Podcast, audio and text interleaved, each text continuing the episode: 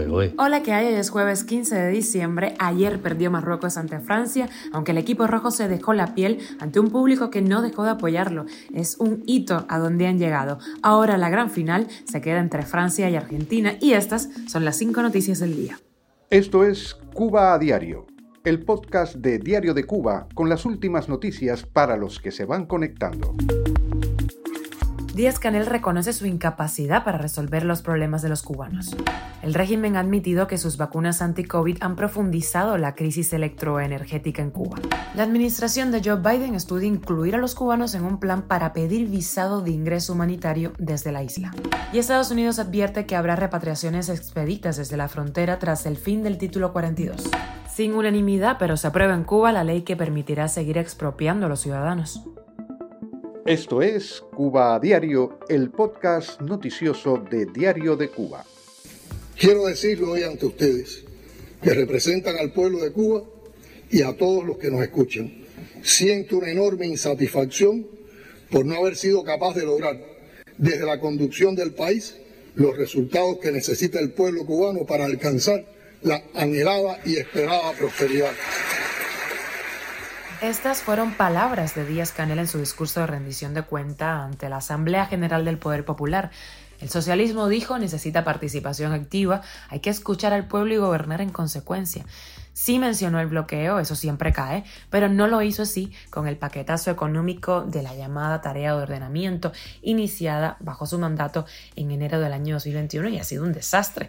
Afirmó que la mejora del bienestar del pueblo requiere reactivar las capacidades productivas nacionales y captar un nivel de divisas. No dijo cómo van a atraer inversiones con la falta de garantías que hay para ellas en Cuba. Y para resolver un problema puede sonar a chiste, pero no es realmente un chiste, lo que a veces da risa, como muchas cosas que hacemos.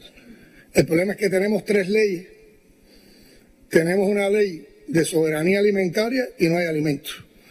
Vamos a aprobar mañana o pasado, mañana, una ley, o se supone, o pasado mañana, se supone que aprobemos una ley de fomento ganadero y no hay ganado y tenemos una ley de pesca a la que se refirió el ministro de Industria Alimentaria y no hay pescado. Reconoció que su gobernanza parece un chiste, pero ¿qué es lo que estamos presenciando? ¿Es una estrategia de reconocimiento para aplacar las peticiones de los cubanos? ¿Una despedida? Estaremos pendientes. Los recursos desviados para el desarrollo de las vacunas anti-COVID en Cuba impidieron garantizar el sostenimiento del sistema eléctrico y la adquisición de combustible, así lo admitió Vicente de la Olevi, ministro de Energía y Minas, ante la Asamblea Nacional del Poder Popular están hablando ahí ante la Asamblea. No obstante, al referirse a razones que provocaron el deterioro paulatino y la baja disponibilidad eléctrica en Cuba, el ministro citó, por supuesto, en primer lugar, al embargo estadounidense, como hace el gobierno ante todos los problemas. Según de la OLEVI, cada año se requieren aproximadamente 250 millones de dólares para el mantenimiento del sistema eléctrico nacional, cifra que no incluye el costo de combustible ni las inversiones para esta industria. Recientemente, Olevi calificó de éxito la gira de Díaz Canel en busca de ayuda por diferentes países para acabar con los apagones que desde hace más de un año agobian a los cubanos y que han provocado protestas. Aún no se conoce hasta qué punto los pactos alcanzados podrán resolver la cuestión de la obsolescencia de las centrales termoeléctricas. Cuba a diario. Y la administración de Joe Biden estudia incluir a los cubanos en un plan para pedir visa de ingreso humanitario desde la isla. Este plan incluye también a haitianos y a nicaragüenses. La ruta a seguir sería muy similar a un programa lanzado este otoño que anunció la admisión de 24.000 venezolanos que pudieran demostrar que serían patrocinados por amigos o familiares en Estados Unidos. Desde entonces, las autoridades migratorias niegan la entrada a la gran mayoría de los venezolanos que se presentan en la frontera con México.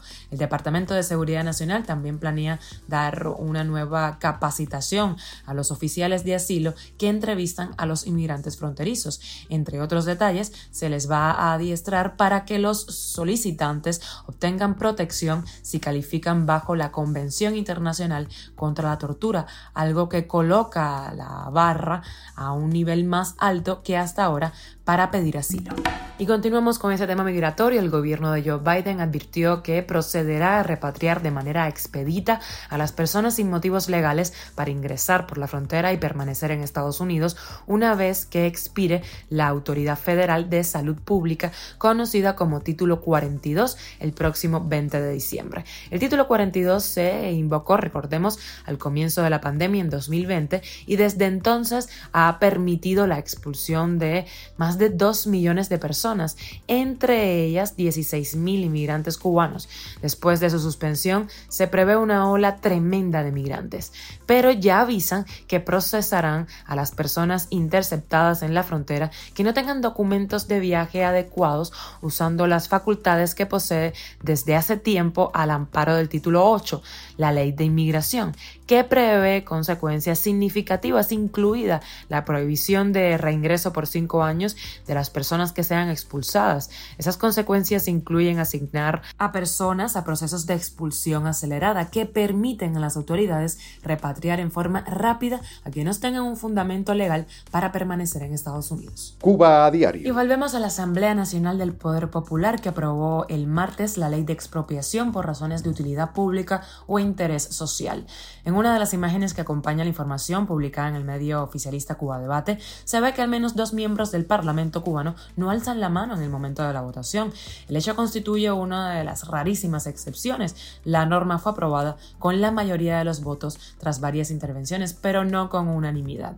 La inexistencia de esta ley no ha impedido que a lo largo de 63 años el régimen haya despojado de sus propiedades y bienes patrimoniales a los cubanos. Supuestamente esta norma reconoce la indemnización a los cubanos a los que le expropien sus bienes eh, en Cuba. Sin embargo, como señaló en un reciente análisis diario de Cuba, el valor de los derechos y bienes patrimoniales en una Cuba en donde la ley del mercado y la ley de la competencia no existen de manera oficial, pues será el propio gobierno el que dé el valor a estos bienes a estas indemnizaciones.